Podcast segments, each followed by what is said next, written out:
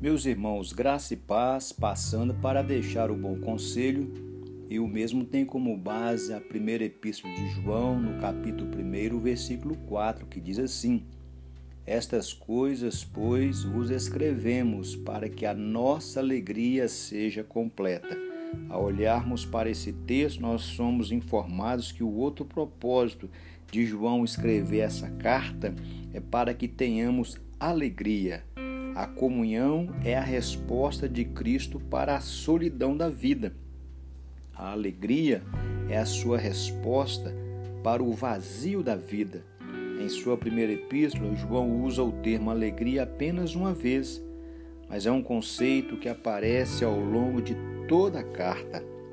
A alegria não é algo que as pessoas realizam para si mesmas, mas sim um dos resultados maravilhosos da comunhão com Deus. O salmista Davi conhecia a alegria que João menciona, por isso ele escreveu: Na tua presença há plenitude de alegria. O pecado é fundamentalmente a causa da infelicidade que predomina no mundo de hoje. O pecado promete alegria, mas sempre traz tristeza ou produz tristeza. Os prazeres do pecado são transitórios, duram apenas algum tempo, como diz o autor da carta de Hebreus no capítulo 11, o verso 25.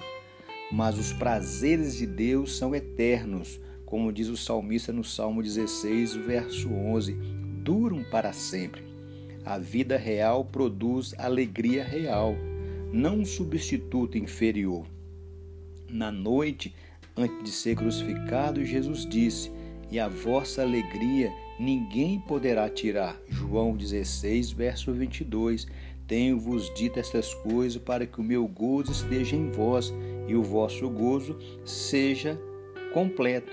João capítulo 15, verso 11.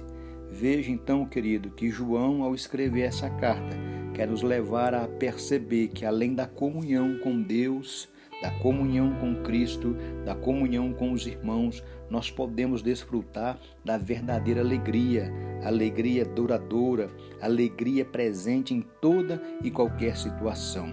Que o Deus do céu te abençoe e que você seja sempre alegre na presença de Jesus. Receba aí um fraterno abraço do seu amigo, Pastor Romildo.